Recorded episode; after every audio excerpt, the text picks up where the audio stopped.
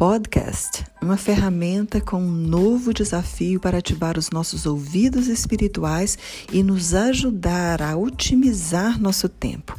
Aquele livro que você não consegue ler, aquela mensagem que você não consegue acabar, as escrituras, palavra viva de Deus, mas o tempo, ah, o tempo não tem permitido sua leitura. Podcast no caminho de casa, podcast cozinhando, podcast caminhando, podcast relaxando. Por isso, fone de ouvido na mão, turn on to podcast and let's go. Pegue seu fone de ouvido, ligue no podcast e vamos lá.